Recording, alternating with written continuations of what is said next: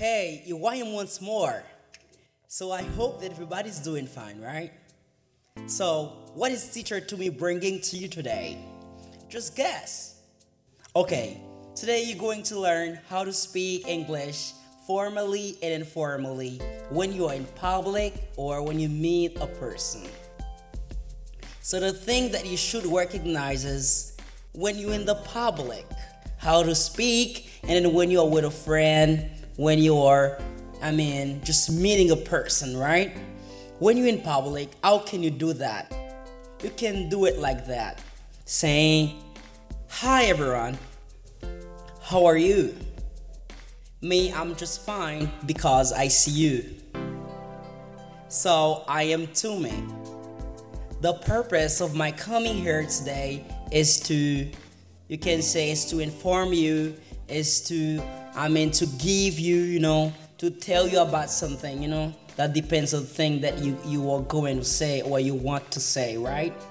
And then when you meet a person, for example, a person that I mean, who is not your friend? How, how can you speak with that person?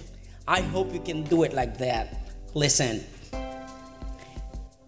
Hi, or hello, how are you, sir?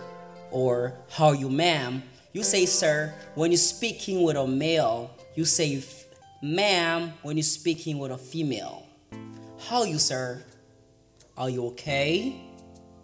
So, my name is Tumi automatically you give your name, the person whom you speaking is going to give his name or her name.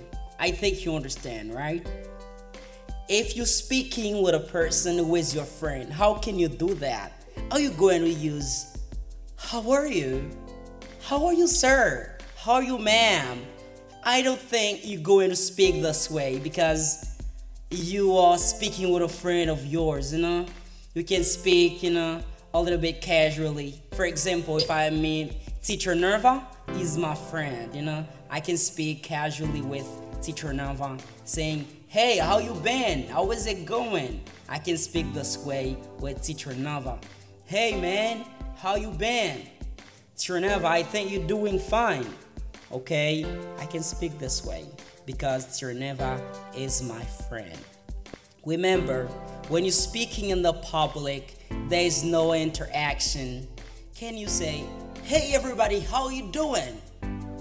So I'm okay. What about you? Can you say that? No, because you're speaking in the public. There is no interaction. When you're speaking with a friend or with a person that you you first see, you know, you can't. There's interaction anyway. You can use.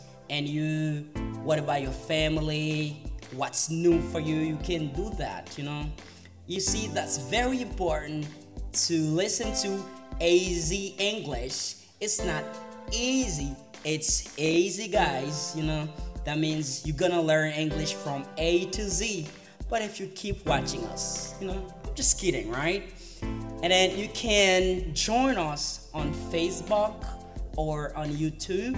Just click AZ English and you're going to see your teachers. Teacher Tumi and teacher Nerva.